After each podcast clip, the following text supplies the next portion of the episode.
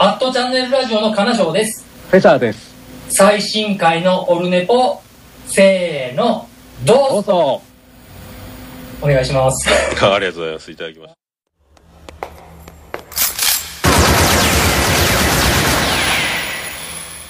オルネポ悪くないわよ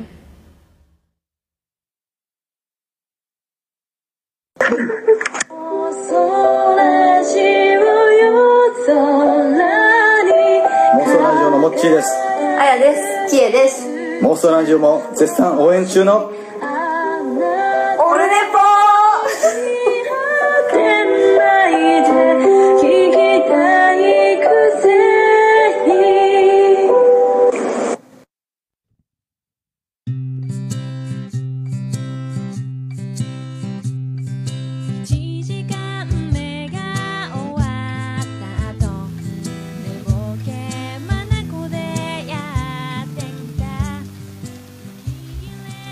どうもじゃあなんかバリバリ言ってるみたいですけど大丈夫ですかね？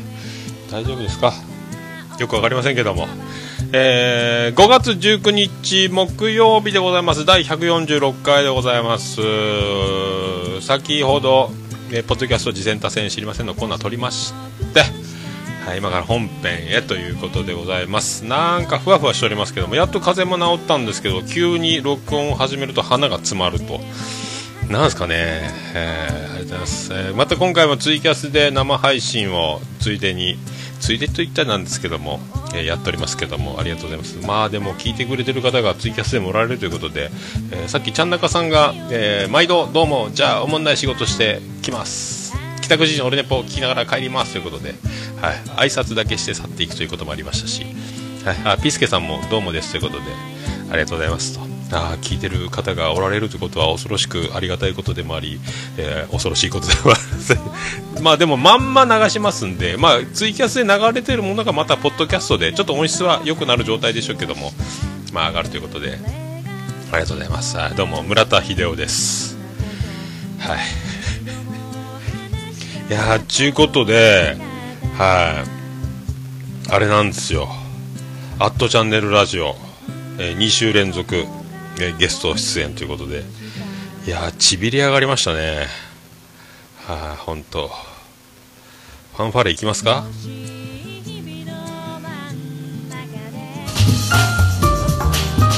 間違えましたね。ファンファーレこれですか？アットチャンネルラジオ2週連続出場ありがとうございます。流れません。流れました。音質がいいっすね。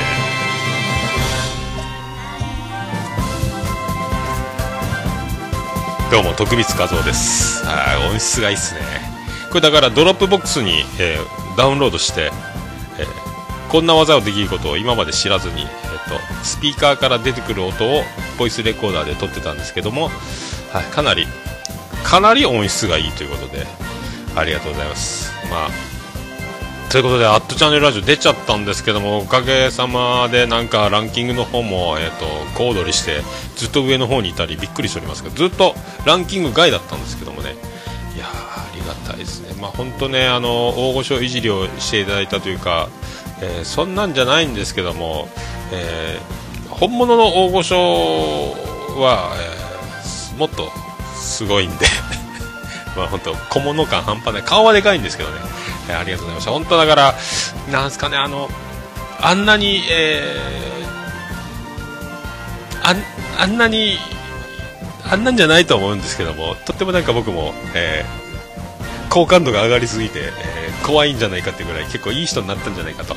あとあのどうしてもえーオープニングで7分ほど前回の「アットチャンネルラジオ」の方で、えー、とまだ第20回やった。びっくりしました。節目のところに出ちゃったというこの僕が持ってるんでしょうか、えーね、スペシャルウィーク的な感じになりましたけどもありがとうございます。なんか7分ほど最初記者会見コントをやったんですけどもなんですかあのあの自分でも何が面白くて何が面白くないのか本当に分からなくなるところ。で自分のセリフは全部自分で、えー、とよろしくお願いしますと、えー大御所大御所様にセリフを与えるというよりはもうね面白いことばっちり考えているという、えーところでしょうか、はい、そんなんじゃないと思うんですけどもね。まあでも考えれば考えるほど、えー自分で考えると本当にあのね何が面白くて何が面白くないか分かんなくなる。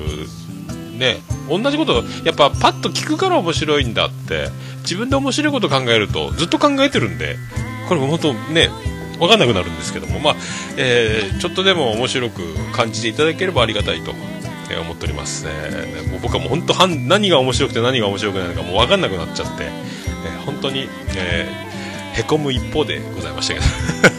あとあれですよあのポケット Wi-Fi であのやってたんでどうしてもやっぱあの金賞さんの方にスカイプ飛ばしてる分は音声が結構ぶつ切れしてる部分が結構あったんでその辺はちょっと申し訳なかったなっていうのがありますんでやっぱ無線の w i f i であれ結構ハイパフォーマンスモードみたいな一番えっ、とねいい通信のやつでやったんですけども、ね、それでもやっぱりあんな感じになっちゃって、まあ、ちょっとお聞き苦しいところっていうか迷惑をかけたところがあったんじゃないかと思いますけどね、まあ本当まあ、それでもあんだけ上手に編集していただいたというか、えーでも結構割と調整も大変だったかと思いますけどもほぼ結構な結構葛藤なしで使っていただいている感じがしたんで僕は覚えてないだけかもしれないですけどもいや本当あねあんなにありがとうございます。なんかね、ちょっと、ちょっと早く始めただけで、結構、あの、ね、大御所に扱っていただいて、えーちびっておりますけども、えー完全にアットチャンネルラジオの方が、もう、えー上でございますんで、皆さん。その辺はね、えー皆さん、もう、もう分かってるよっていうね、えーことはあると思います。はい、ご理解いただけると思いますけども。ありがとうございました。ほやでも本当、売れるかもしれない、売れたかもしれないという、いろんな人たちの、全然ね、まあ、オルネポを聞くリスナーさんの中にも、アットチャンネルラジオから、えーっていう方結構多いかと思いますけど、まあ、ジャンルが全く違う世界におりますけども、えー本当、あありがたいですね。こんなことが起こるとは思いませんでしたね。いや、まあ、やってる、ずっとやっててよかったなってことが、えー続ければ続けるほど、なんか僕の場合だけかもしれないですし、えーそんなことないかもしれないですけども、はい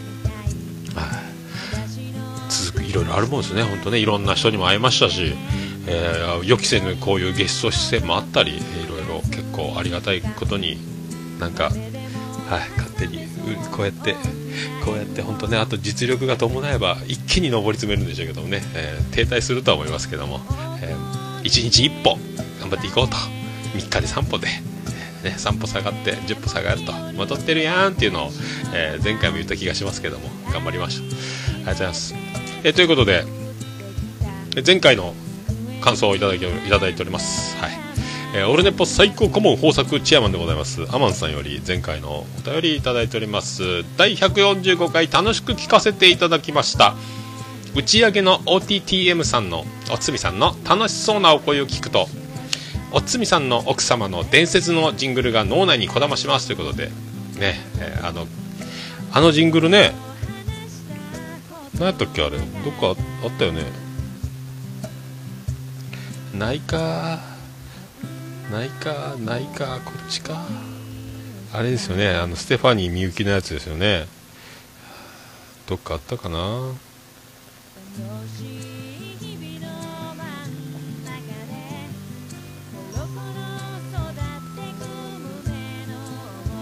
ないよな。ないよな。パッと準備しとけばよかった。あったありましたね。ありましたね。ちょっとちょっと言っときましょうか。せっかくなんで。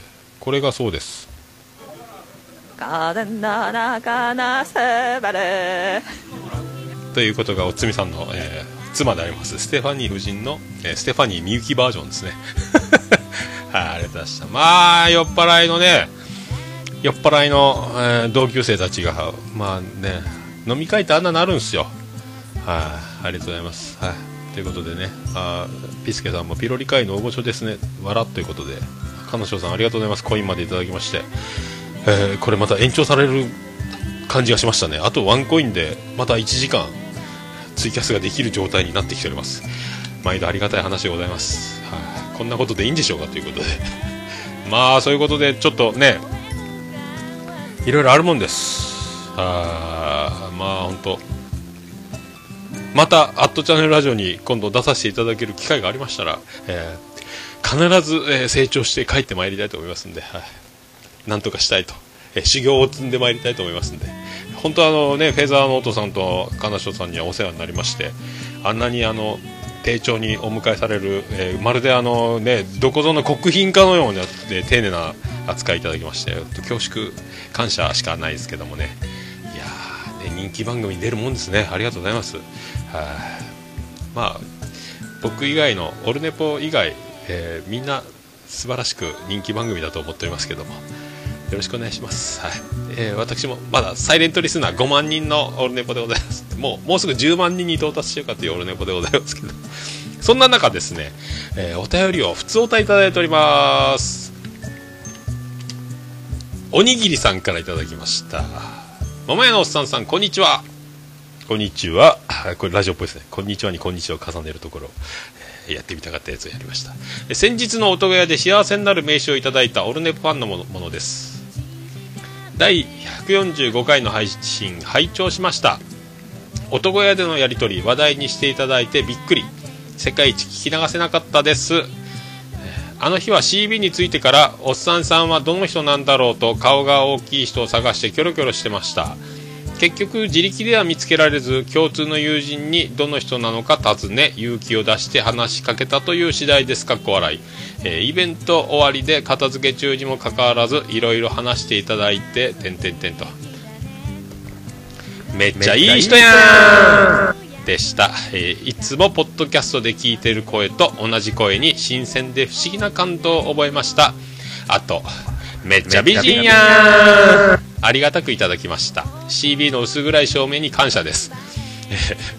その後の打ち上げ収録も盛り上がってましたね、私も47年47年組貴乃花世代なんですよ。同級生だったんですね。と過去48年の早生まれなんです。というわけでこれからも配信楽しみにしています。ということで、えーあと指針が書いてますけど指針は読まない方がいいですかね。いろいろ、えー、とあの飲み会の収録現場で、はい、知ってるやつがいっぱいいたよという話ですね、えーいつかお酒が飲めるようになったら飲みたいという話をいただいてるサイトです。飲みたいですね。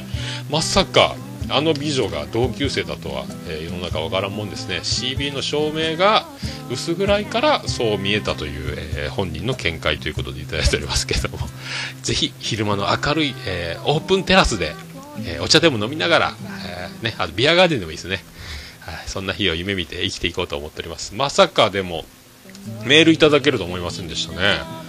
はい、まあまさかね。あの一応僕名刺渡す時幸せの名刺ということではい。いうことになっておりますけどね。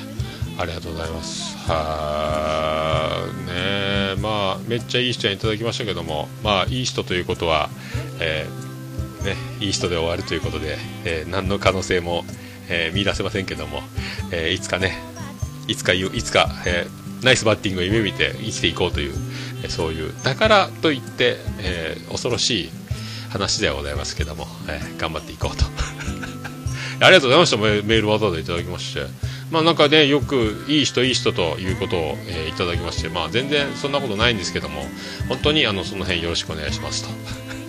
いい人だということはもう皆さんに言っていただきたいと。はいまあねあんま人にお勧めできるかどうか分かりませんけどもいやでもねそうやってあの桃屋が出店するということをもう一つのイベントの中のイベントとして、えー探していただけたら、ね、やっててよかったなっていうことになりますんでまた来年もよろしくお願いしたいと。はい飲みたいですねでもいつかね、えーまあ2人っきりというわけにはいきませんので2人っきりでもいいですけどもなかなかねあのいろいろパパラッチがありますんで、えーカモフラージュな人たちをいっぱいねダミーを並べて、えーよくあの芸能人のお忍び飲み会にはいろんな人が同席するということありますんで、えーそのパターンでよろしくお願いしますと。えーあと友人たちとのお食事会だったんですということがコメントで言えるような形を取りたいと。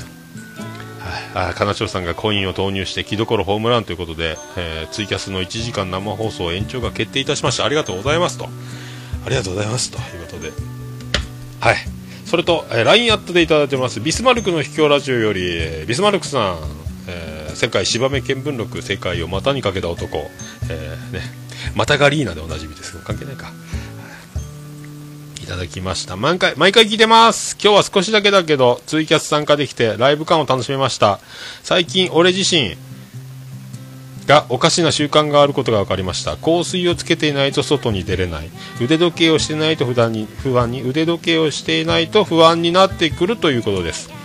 おっさんも自身の何かおかしな習慣はありますか？昨日ジムニーに乗りながらえー、とこれジムニーは鈴木の K のジープみたいな四駆のやつですね。ジムニーに乗りながらチャゲアスの太陽と埃の中を爆走で爆音で走行しているオールバックでレイバンをかけてるおっさんとすれ違いました。暖かくなってきたので何かと騒がしくなるのでお互いに気をつけましょうということで。あと、え続いてまた、えー昨日いただきました。別日に「アットチャンネルラジオ聞きました。なかなかいい番組ですね。おっさんに質問です。おっさんの特技の有名人の誰それに似てる芸を俺にも俺も身につけたいんですがコツを教えてくださいと盛りだくさんですね。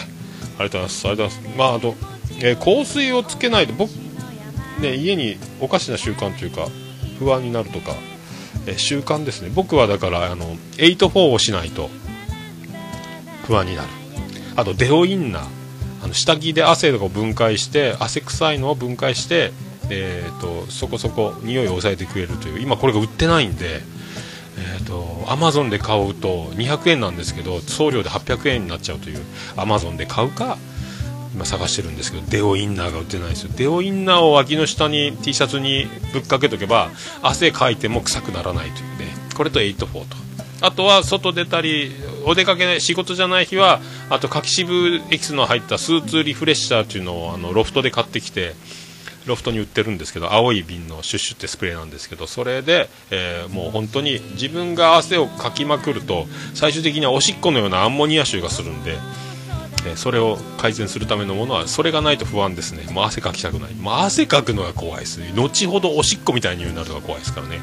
あとそれがあのマーヤさんによると腸内環境が作用してて食生活とか腸内環境繊維質を多くとって腸内環境を健やかに保つことによって、え分泌される汗の匂いは変わってくるんですよということ、えあとはえー、マヤさんが制作に、えープロデュースに参加しているマヤさんプロデュースですかね、えー超高級、えー、柿渋石鹸っていうのが何千もするやつがあるんですけども、えそれを買って体を洗うと、え通常のボディーソープよりも全然体が汗かいた時に臭くならないというすごい高いんですけどねこれ。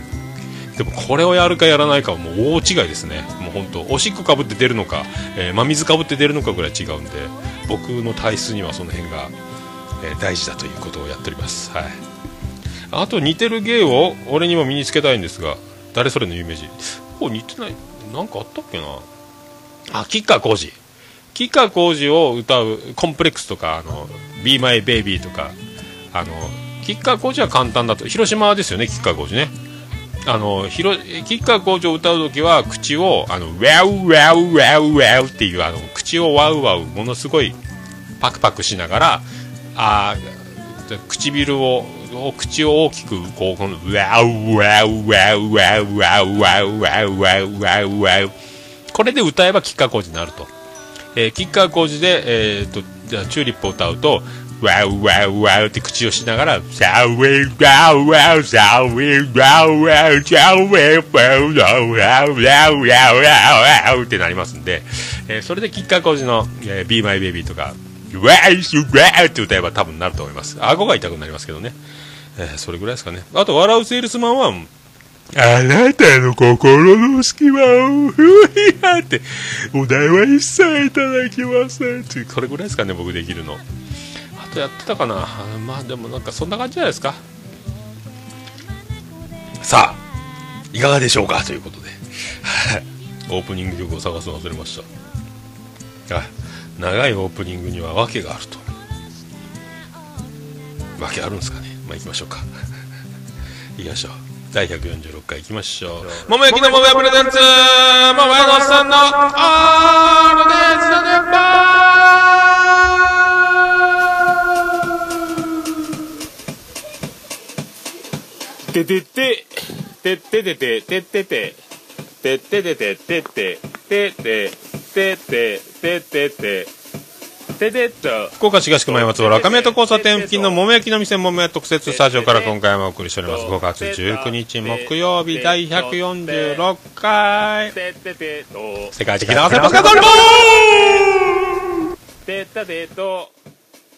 いや急に咳が出る。これ録音すると急に出るっていうのはやっぱ緊張してるんですかね。いやーわかんないですけどでねまあそういうことでツイキャス生放送も、えー込み込みの感じでやっております。はい。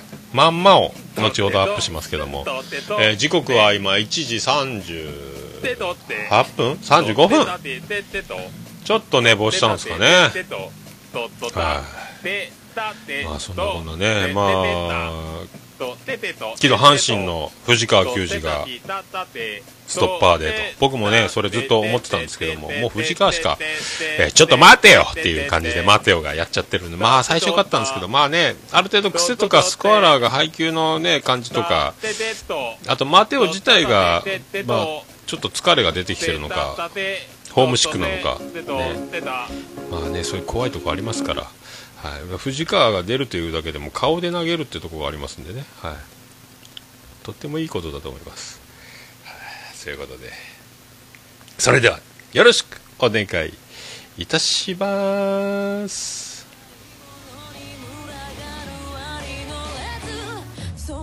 はじめまして、シンガーソングライターの情熱マリコと言います。現在、東京と大阪を中心にしたライブ活動と全国の皆様に向けてツイキャスなどインターネットでの弾き語り放送を行っています。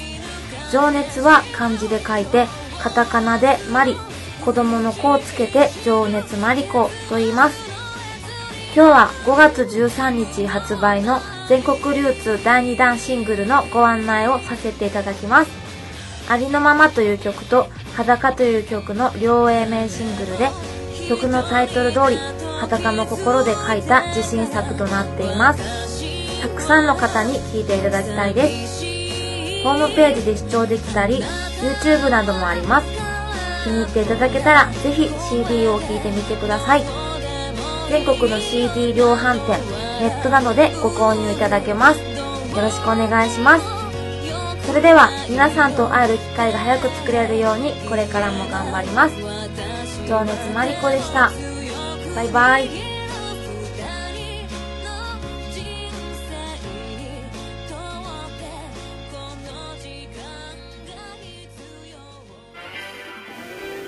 ということでお送りしております第146回でございます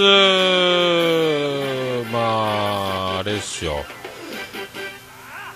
アルバイト募集今週、えー、と月曜からタウンワークの方で、えー出しておりまして、えー、とそれに並行してるわけじゃないですけど桃屋のホームページも今作り始めてるんですよ。もう作り始めてるっていうかもう公開しながらやってるんですけども、まあ、そのメニューのえっと、プラグインっていうか飲食店フードメニュードリンクメニューみたいなやつのプラグインがあってそれに入れるとメニューを入れやすくなるよみたいなのが意味がさっぱりわからんで、えーまずサラダとか小鉢とか、えー焼き物とか揚げ物とかジャンル分けをしてでそれにメニューの説明文を入れてえ金額を入れて、えーとまあ、タグ付けっていうかカテゴリー分けみたいにしておくと後でそのカテゴリーの順番を決めるだけでそのカテゴリーに含まれているメニューがダダダダッと出ての一緒に乗っかっちゃうよみたいなのがあってで一緒に乗っかっちゃうよっていうのもあるけどもそれとは別に、えー、とメニューを一品一品名前書いて、えー、と説明文を入れてみたいなのも作ってねみたいな意味が分かんないですけどなんとなく始めたんですけども。えーまだ滞っておるというか、まあ、一応 SNS とか地図とかあと電話番号を入れればそこをクリックすれば電話がかけれるみたいなやつもなんとかできたんであと Google マップも埋め込んでで Twitter と Facebook ページを SNS というやつをのページに掘り込んでわかんないけどあと、えー桃焼き焼いてる画像と,、えーと看板の写真をホームページ貼ってえーあとツイッターのタイムラインが、えー、とトップページにパンと出るようにしたり、えーまあ、やってるんですけども。まあでまあアルバイト募集もやってます。ブログ記事みたいな感じでデイリータイムリーなお知らせみたいなのも書きつつですねやって、まあ、ホームページっぽくできたらなっていうのをやってるんですけどまだ検索かけても出てこないんですよね。食べログとかばっかりが出てきて。で食べログ自体があの自分が管理してないんで、えっ、と、お客さんがお店に行って確認しましたという体で書き込んでる状態なんですけども。だからまあね、その辺でもうなるべくホームページに誘導して、そこが正しい、一番、えー最新の情報であるみたいな風に、えーやっていきたいと、こう、真面目に、えー勤労しようじゃないかと思いながら、で、それとともに、えアルバイトの募集をして、まあ昨日面接と、また明日も面接2件ぐらい入ってて、まあ、えーちょっとね、最近アルバイトの飲食店で働く人は、あの、営業の担当が、担当の兄ちゃん言ってたんですけども、結構少ないですよと。なかなか募集かかってこないですよということで、えーでっかい枠にして、写真もついて、みたいな。えー家族でやってるアットホームなお店お店ですみたいな書いてもらってですね、えーいいんでしょうか。えまあ、昔はねあのもう何年ぶりかにバイトやると、えーアルバイトと一緒にやるっていう形を取ろうとしてるんですけど昔はめっちゃ、まあ、厳しく厳しくというか、まあ、厳しくやってたんで、えーまあ、怒り飛ばしてたり、えーもうバイトはマンツーマンで逃げられないですからね、えーいろんなバイトがいる中の一人じゃないんでもう僕の目の届くところにずっとバイトはいなきゃいけないということで、まあ、怖かったでしょうけど一回あの家族と、えーね、妻ジェニファーや、えービリジアン群青緑野とかとやってるとバイトのようには厳しくは言えない。というのを考えると、まあ、家族でやるところの融通が利く部分そしてアルバイトがいるとアルバイトに対しては、えー、と結構、えー要求が厳しかったりっていうのをその差を身内でやるときとバイトでやるときって両方経験したんで、えーね、だからバイトにはここアルバイトには求める家族には求めるあと逆もあって求められない部分っていうのもあってまあいろいろそういうありがたみを感じながらね やっていかないかんなと。だからだいぶだからアルバイトと同じように、えーうちのビリジャングジョ緑の64世ばあさんねとか妻ジェニファーに同じように言うと上から言ってんじゃねえよこの野郎ってなりますし。でアルバイトはそうはいはいすいませんわかりましたって言いながらやると。でそういう差もあり。だからといってこれバイト人の人じゃできない部分っていうのもお客さんに対してあったりとかこのねいろいろメリットやらいいことはやらねできないこととかいろいろそうああなるほどねというまあね井の中の蛙お山の大将ねえーいろいろありますけどもまあねえー謙虚素直謙虚感謝でやっていかないかんなということでまあでも面接したらねまあ平成生まれてちょいちょいいたんですけどももう平成9年ですよ。18歳とかね。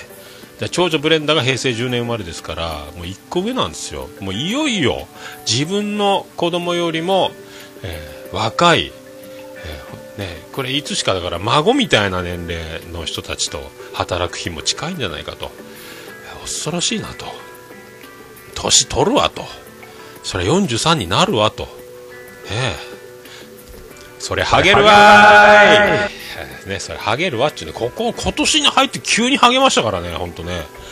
ハゲるわもうバイキング西村さん、西村瑞希さんのような俳優になっておりますけども、昨日ブログにも書きましたけどね、同じようなことを。ハゲたわこれね、今までは、えっ、と、日光が苦手なんで、帽子をかぶって外出るんですけど、直射日光苦手なんで、まあ、頭皮も焼けたくないし、これだから帽子脱いだ時にハゲてるとお前ハゲてハゲ隠してるから帽子かぶってるやんっていうことになるでしょ？だから今度から帽子をかぶるのもね堂々と帽子を取ってハゲてますよ。隠してるために帽子はかぶってませんよっていうアピールもしなきゃいけない。帽子を取った時にハゲてるやん。あんたハゲてるやんってなる。これがねあのねここが結構自分の、えー行動を狭めるというか勇気をなくす君はハゲ隠しでかぶってるのかと思われる。ここここの部分をどう今からクリアしていくか。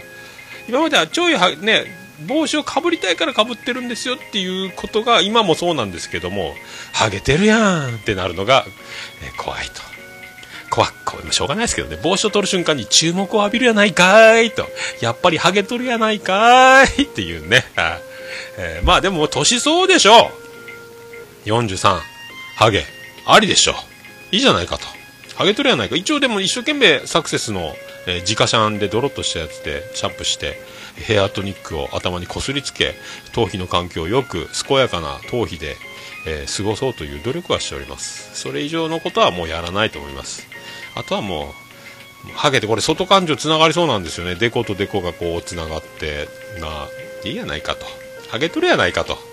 ねハゲてる人がハゲをネタにした時に笑いをねあの取れればいいですけども本当にハゲすぎてて周りが笑うに笑えないっていうあのね同級生でもツルツルのやついますけどもそいつがハゲネタを、えー自分自虐で言ったところであまり笑えないっていうのがありますんで。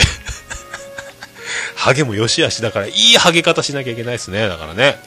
まあ、あのトレンディエンジェルみたいにあの攻めたハゲあとバイキング小峠さんみたいに、えー、と逃げたハゲスキンヘッドにするね。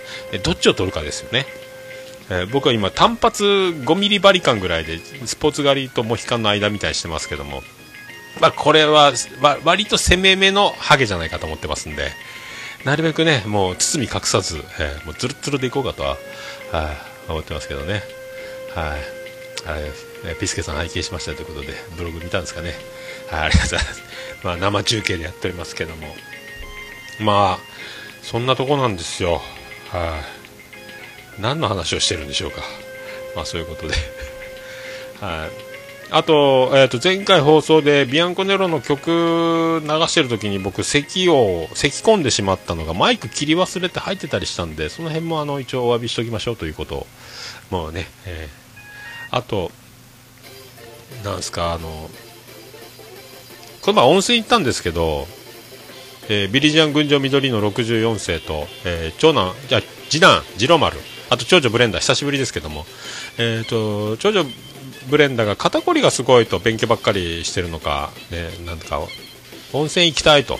でお父さんがいつもやってるマッサージチェア無重力無重力マッサージチェアがあるんですけどもあのなんすかこうリクライニングがぎゅーっとなって無重力みたいになるやつ、えーそれ結構いいよってことで温泉に入って、えーからマッサージチェアということで。で僕は次男次郎丸がいるともう、えー温泉が大体、えー、と1000円ぐらいするんですけど、えー温泉殺しということで、えー5分経ったらもう上がろうという次男次郎丸小学校3年生ですけどもなるべく粘って20分は温泉いましたけど大体30分ぐらいは痛いんですけどでサウナにも入りたいんですけど全部サウナも入れないですよね、えー次男次郎丸退屈なんでサウナには入れませんのであの薬草サウナってスチームの蒸気バーってなってるところ。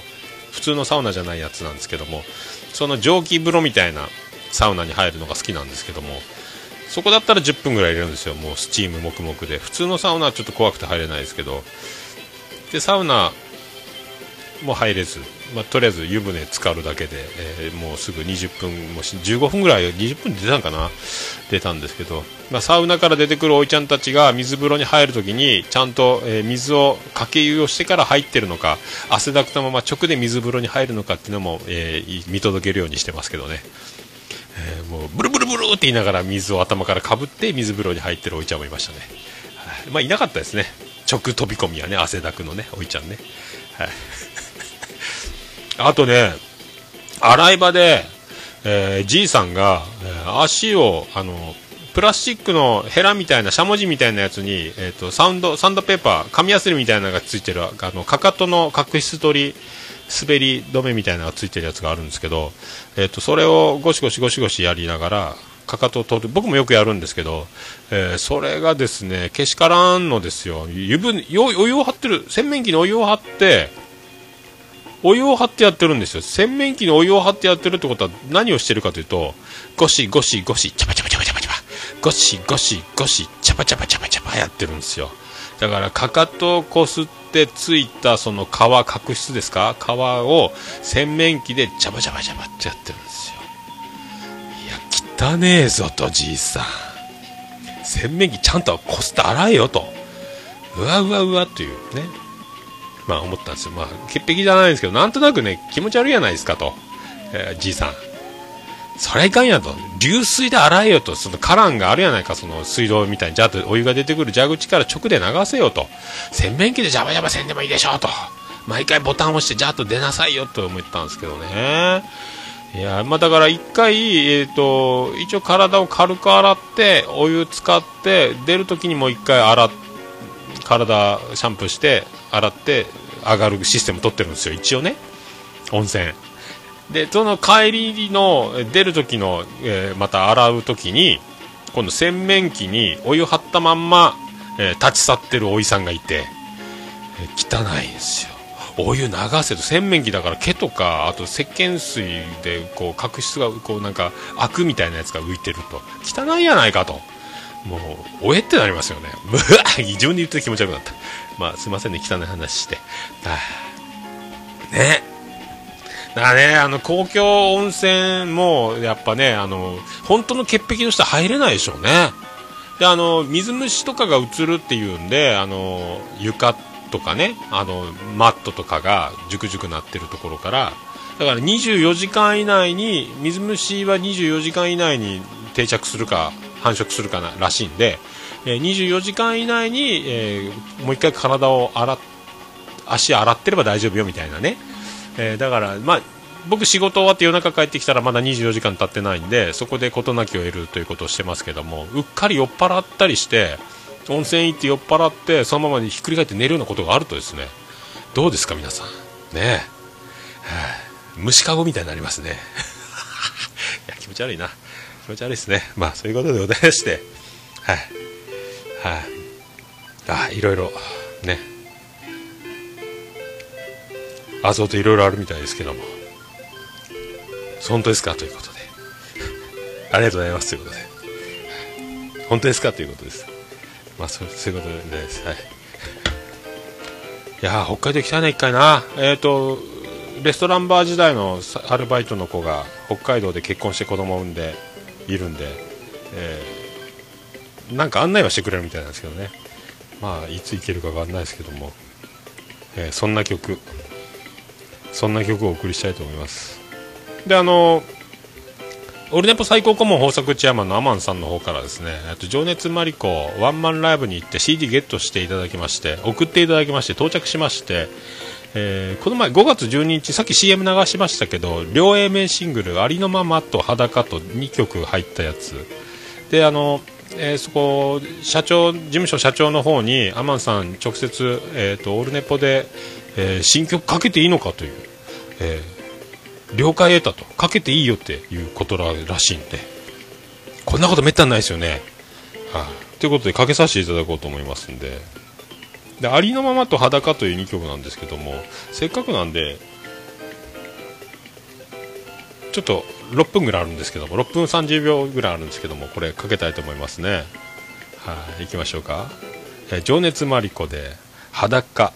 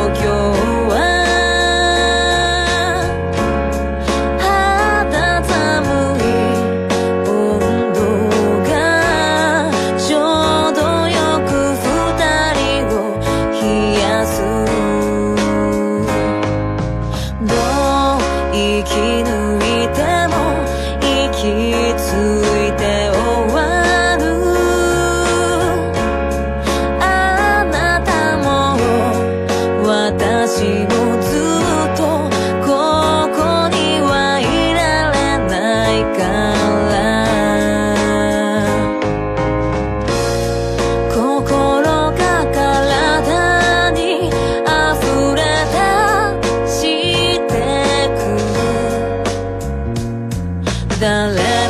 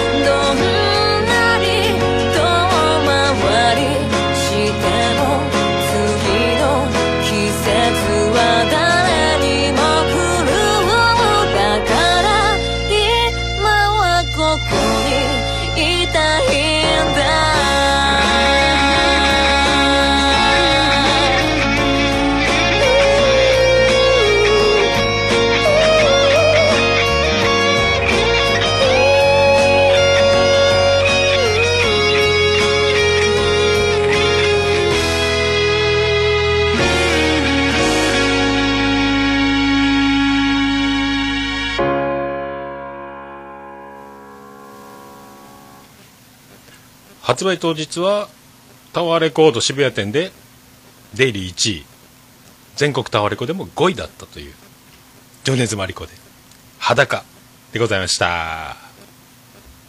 月曜日はゲリゲリうんこ。火曜日はカルカリうんこ。水曜日はすいすいうんこ。木曜日はもくもくうんこ。土曜日はドロドロうんこ。あら金曜痩せた。金曜日はキラキラうんこ。トゥルトゥルトゥルトゥルトゥルトゥルトゥ。もめのさんのオールデイズダンネポーン。トゥルトゥルトゥルトゥルトゥル。はい、ということでお送りしております。第146回でございます。あららら、BGM を見失うという事態が、あこれ、これ、いや、これ、とりあえずこれいっとくか。ドーンいいか。すごい BGM が出てきた。こんなあったんだ。えーと、昨日、木所がホークスの代打スリーラン打ちまして、これがあの左バッターなんですけども、まあ、去年おと、秋山さんの時は年間1本とかヒットを使う単価ぐらいの感じで、木所がヒットを打つだけで盛り上がるような人だったんですけども、まあ、ダイソー、あと守備固めでおなじみ。で、お客さんもプラカードで木所待機中みたいなプラカードみたいな出てたりしてたなんですけども、はい。あの、が昨日代打で、福田の代打だったんですよ、同じ左で。打力的には福田の方が上だということが、まあ、大体今、まあ、見てるファンの方々はみんなそう思うんでしょうけどもうだからもう実際仕上がりが違うんでしょうね。えもともともうベンチで、えーランナースコアリングポジション出たらお前行くぞと言われてたみたいなんですよ。でスリーラン打ったでしょ？あれはすごいなと思ったんですけどそれであとベンチで、えー代打を送られた福田の方にカメラがパーン行きまして昨日。涙ぐんで泣いてるんですよ。だからもうね悔しいんですよ、まあ、最近ちょっと不審なのかどうかわかんない。ただもう競争がすごいえぐいっすよね。まあ一軍のベンチに入るだけでももうとんでもないことなんですけど3軍まで引いてて。層が厚いんで。もう1チーム作れそうなぐらい。ね。まあそれを証明するかのように。まあ立岡巨人の立岡とか。ね。中日の亀沢とか。まあね。あまりホークスでは1軍に上がったことない選手がセ・リーグでバリバリやってるっていうのも、ね、素材の凄さ戦力の厚さを感じるんですけどすげえなと。思った次第でございます、はい。まあ、そんな僕全然野球見れてませんけど見に行きたいです。野球場で野球を見たいって方なんで、まあ、高校野球の予選は見れるかな。昼夏やってる。ガンノスがなくなったんで、えー、多摩ホームスタジアムですか？筑後船小屋駅、えー JR で1時間ぐらいなんですけど遠いよ。だから多分野球のまあ見れんすよね。ねまあまあそんなこんな。まあ今年中には無理としても行きたいところ。うるせえな。うるせえな。俺俺やけどうるさいな。でどうしてもどうしても違う行きたいところっていうのがあってまあ近い将来達成したいというか。まあこれまあいろいろあってまあどれがど一番ってことはないんですけどもみんな行きたいんですよ。まあ岡村隆史ナインティナインオールナイト日本歌謡祭が今年も開催されることはもう去年第1回やった時に決定してたんで。まあ、行くとなると、去年はあの、ね、オフ会みたいな飲み会集まってもらいまして、そうそうたる面々に会って会えましたけども、もう一回行きたいなっていうのもありますね、横浜アリーナなんですかね、また今度は違うところでやるんですかね、えー、多分週末だと思うんですよ、まあ、自営業的にはちょっと厳しいんですけども、またかって言われますんで、あと渋谷落語。これも渋楽って渋谷で、ね、サンキュー達夫さんがポッドキャストでやられてますけど渋谷落語っていうのが2時間ぐらい1人持ち時間30分ぐらいでやる落語、えー落語見に行きたいなっていうのがあるんですね。だから東京方面がそれ。東京方面あとはその、まあ、童貞ネットのパル内藤さんが夏公開収録やろうかライブハウスから借りてっつってるんでまあ行けないとは思いますけど行きたいっすよねそういうパル内藤の公開収録見たいですよね。まあ本当一人喋り最高峰、鉄人ですからね、本当ね。一回見てみたいなと。ね、で、それでも東京方面ね。あと3の、多分続かないラジオの Q さんのバンド3のライブも3日見に行ってみたいなと。ワンマンとかね。まあでもなかなか週、全部だからそういうのって絶対週末でしょうから。まあね、相当な決意でいかないといけないですよね。もうあと一生休みませんから休ませてくださいみたいになってくるでしょうから。まあそういう東京方面の夢、それとあとまた甲子園にも行きたいと高校野球みたい去年も夏ね、えー8月10日ですか？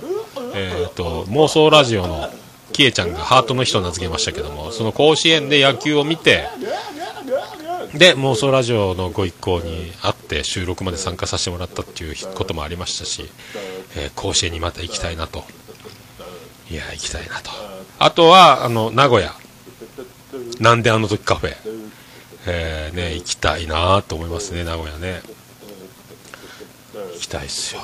あともう一つ東京方面ですか？コミケですか？その多分続かないラジオとかあと音亀さん春さんあとアニマルキャスターズの方々ふもさんもそうですけども。いろいろ出展されてね CD やらグッズを販売と。そういうの東京はやってるんですよね。東京すげえわと。まあそういうのそういう僕のだから、えーどうしても行きたいシリーズ。ほぼポッドキャスト関連ですか？いや行きたいな。行きたいんすよ。はい。まあどれ一つ叶わないかもしれないしどれか一ついけるかもしれないし。まあね一番いけるとすれば月曜日休んでなんであの時カフェに日帰りでパパンって行くか。まあ一泊して戻ってきて火曜日すぐ。戻ってきた足で営業するとか。ねえ。まあそういう感じでしょうけどね。あハルさん。九州行きたいですね。この前西へたどり着かない状態ですもんね。まあ遠いですからね。まあ今地震大国になってますけども。いやーでもねみんな日本のどこかにおってですね。いやね。本当いい日旅立ちを歌いたくなるところですけども、ね、頑張りましょうか。はい。まあそんなこんな。そんなこんな。そんなこんなでございます。ハッシュタグ。オルネパハッシュタグ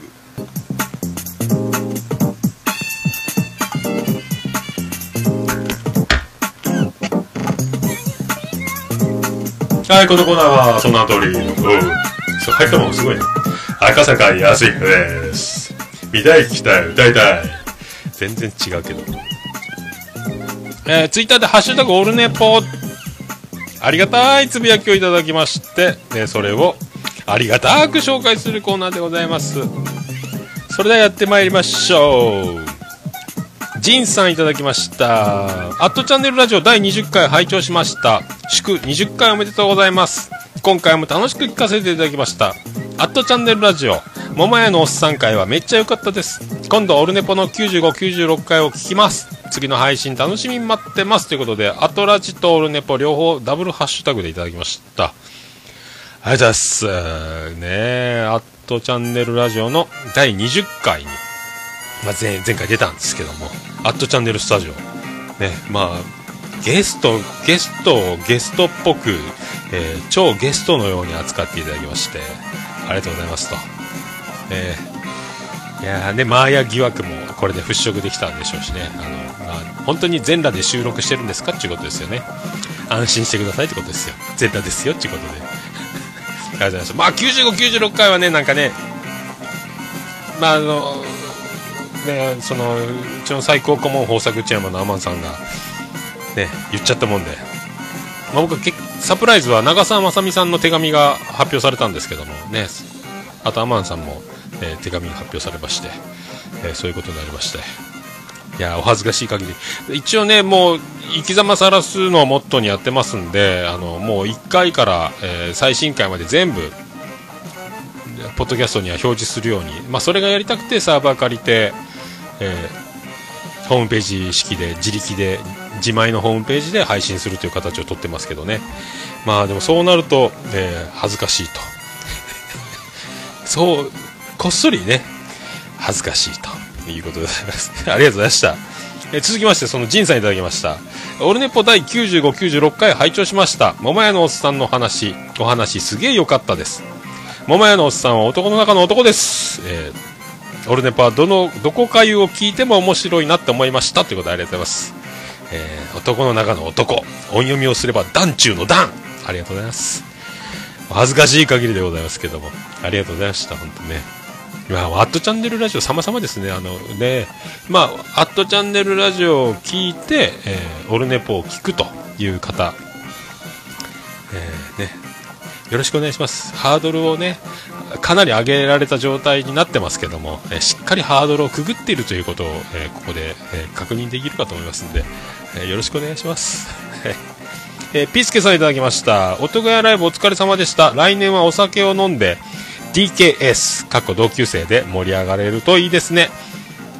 自分もあまり飲まないのでその分食べることに必死になりますということでありがとうございます来年こそはですねもうあんなに、え飲まないことの悲しさ飲む人だからこそで飲まない人は当たり前なんでしょうけどね、えーもうすぐ来週は、えー検査が待ってますんで張り切っていこうと思いますありがとうございましたえちゃんなかさん、中ちゃんマンさんいただきました。桃屋のおっさんのコント、やりきりました感、すごく伝わってきてニヤニヤし,、ま、してしまいました。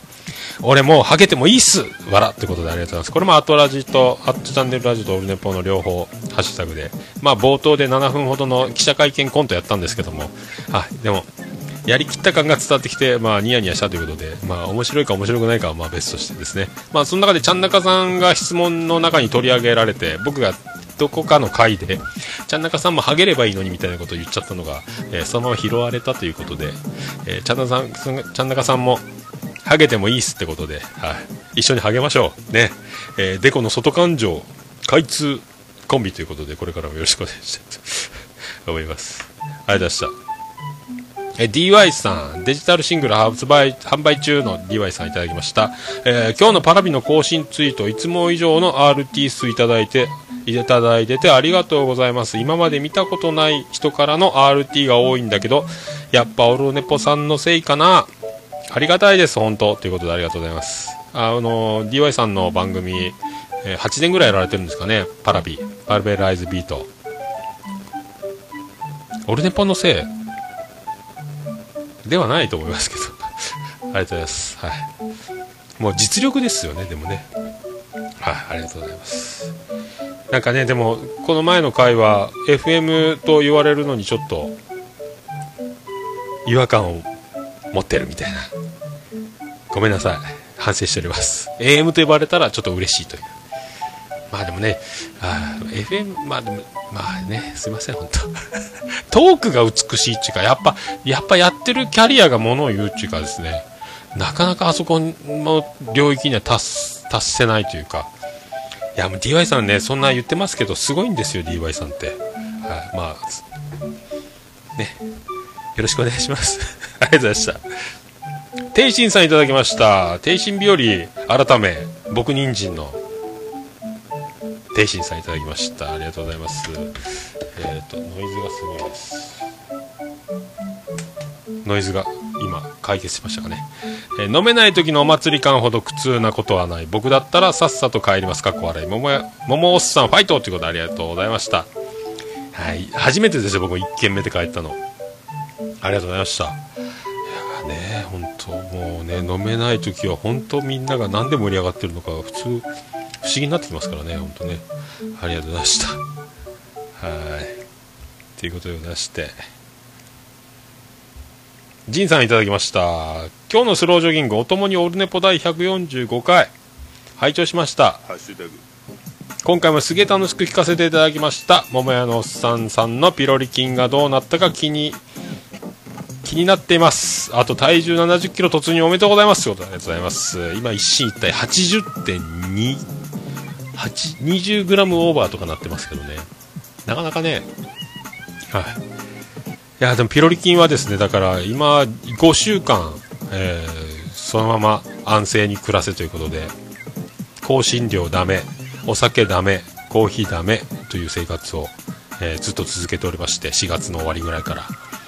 で今度の火曜日来週の火曜日が検査なんですよ。その日が前日の夜から、えー夜で食事をやめ、えーその当日の朝は絶飲食飲み物もダメということで検査に朝9時来てくださいと。その結果が1週間後5月の31日に出ます。そこで解禁かそして第2チャレンジ突入かと。第2ステージ突入してまた薬を1週間飲むかと。ただ薬の副作用でめっちゃ頭痛いんですよね。もう関係ないらしいんですけどまだ頭が痛いんですよね。ああそれだけなんですよ。いやーだからお酒が飲めない苦しみよりもコーヒーが飲めない方がちょっと辛いなっていうのはありますしまあこんなに5週間もお酒抜いたことないんで飲んだらどうなるのかちょっと楽しみでもあり不安でもありますけど、はい、まだ絶賛除菌要注意期間中でございます、はい、来週やっと検査です。そこでもういいよ検査終わったから次結果出るまで飲んでてって言われるのかそのまま続けなさいって言われるのかあと頭痛の原因も知りたいという。あります。ありがとうございました。あと DY さん続けていただきました。バンドのメンバー交代の話。日本でも全くなかったわけではなくてですな。昔々 WANDS というバンドがおりました。世界中の誰よりもきっとで大ブレイク。あミポリンの一緒に歌ったやつですね。しかしこのバンドデビュー時と終了時メンバーが全く違っておったそうなめでたしめでたし。おなるほど。WANDS違うんすね。へえボーカルも変わったってことですね。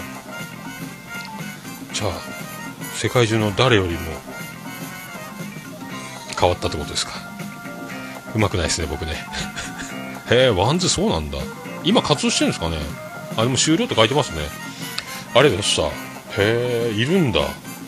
珍しい。あ確か j ウォークがボーカル変えたっすかね確かね。お薬で捕まったのもあってね。はい、まあそうだったと思います。ありがとうございました。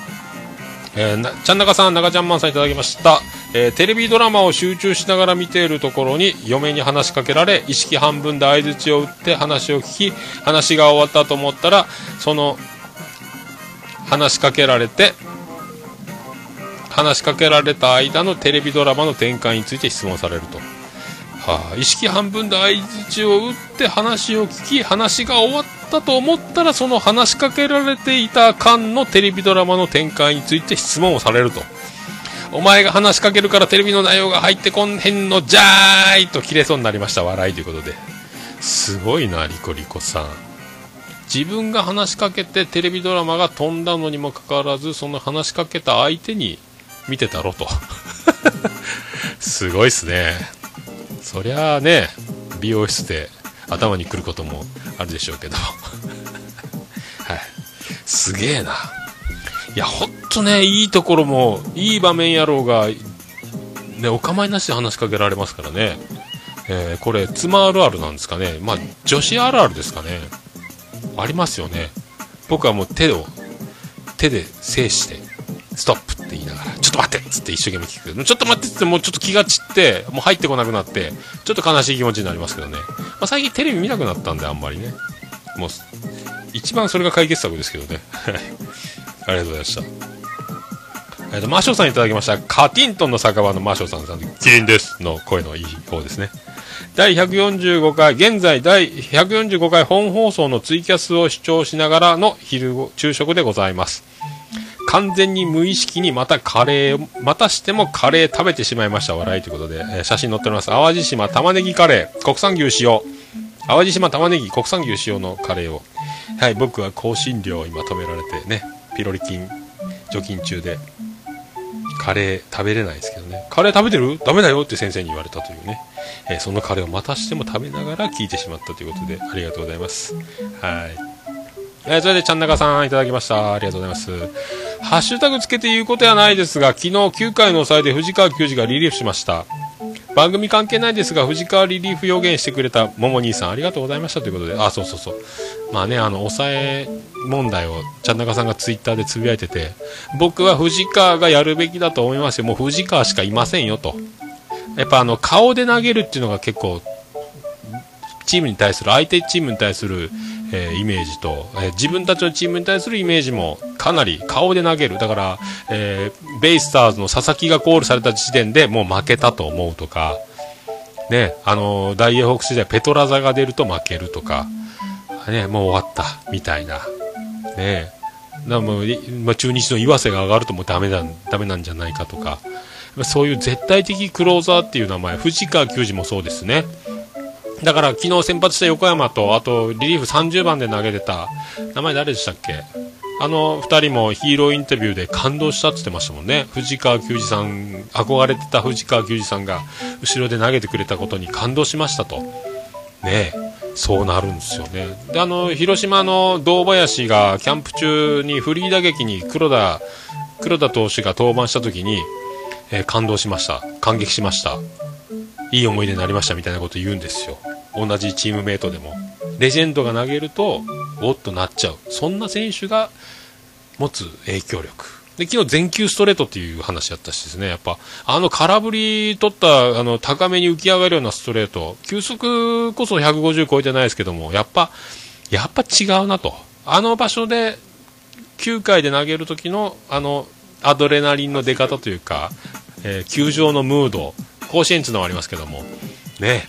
あの大きなグローブでセットポジションで手を隠した時のあのこう立ち姿懐かしいですね。もっと前は間があったと思いますけどね。ゆっくり構えて投げてたと思いますけども。まあねいろいろあといろいろクイックで投げたりモーションも変えたりタイミングをそうそう同じストレートでも取らせない工夫もやるでしょうから、ね、ホークスの五十嵐もそうですけどもそういう技もありつつの藤川はやっぱりクローザーじゃなかろうかと僕は思ってます、えーちょっと待てよっていうことで待てよもびっくりでしょうけどね、えーそういうことでございます。ありがとうございました。あナインさんいただきました。ビスマルクの秘境ラジオでおなじみのナインさんですね。ありがとうございます、えー140回145回視聴中。ビアンコネロの月を盗めの途中のおっさんの咳がリアルでいいな、点々点。ごめんなさいね。これさっき言いましたけど、マイク切り忘れて咳込んでしまったということで。ありがとうございました。どうしてもね、あれ、鼻が詰まってて、意識朦朧としてて、鼻声で、えーマイク切り忘れたまんま曲を流して5本と。まあ、いいことでございます。ありがとうございました。以上ですか？以上ですね。ということで、ハッシュタグオルネポのコーナーでございました。皆さん、あの、報酬、報酬じゃない。また、ハッシュタグでつぶやいていただくと大変嬉しゅうございます。私、大変嬉しくて、えー大変喜び、チョモランマでございます。マンモス、ウレッピーでございます。はい、ということで、ハッシュタグ、オルネポのコーナーでございました。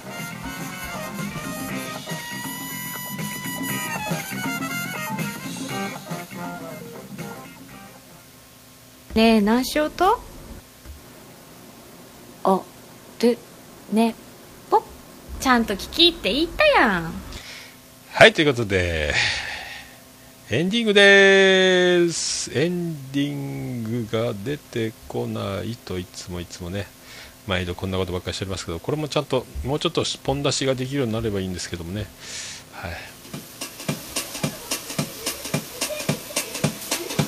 てて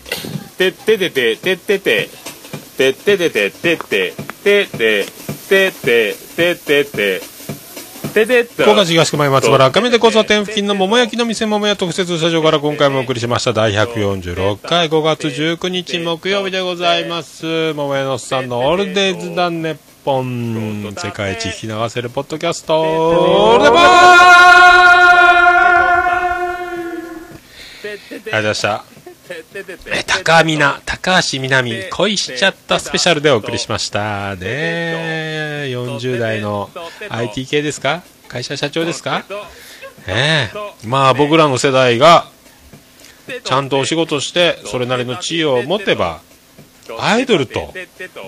交際ができるということで。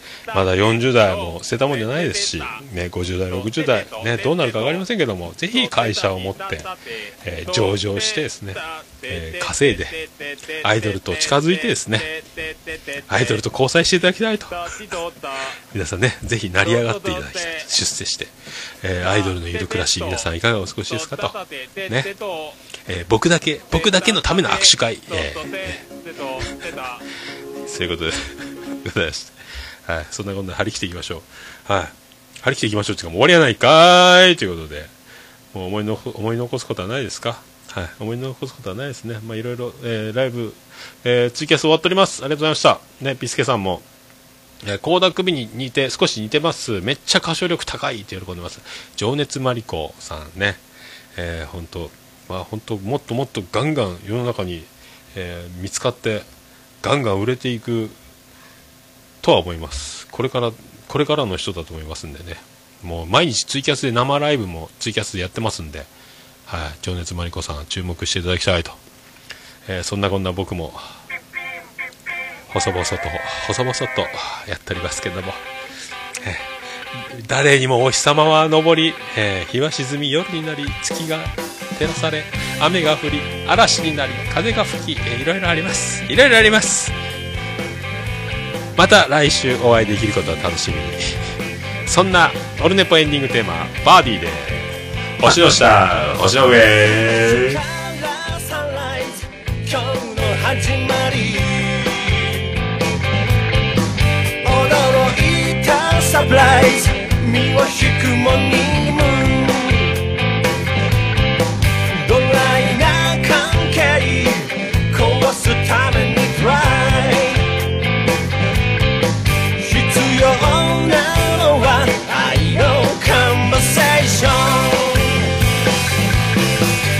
星の上。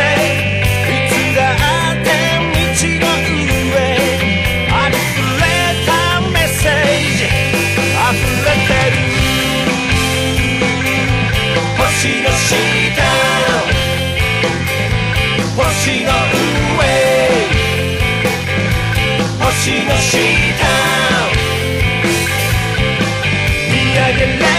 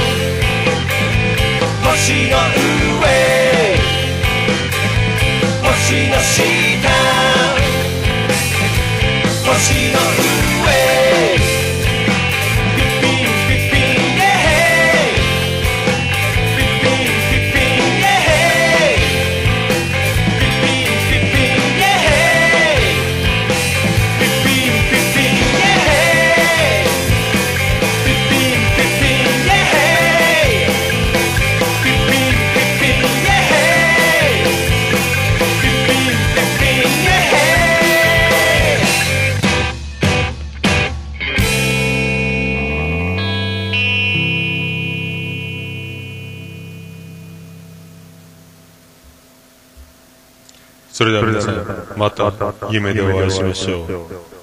あーね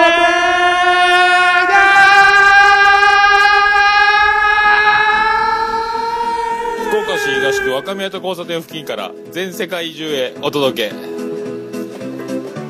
桃屋のおっさんのオールデイズだネポー。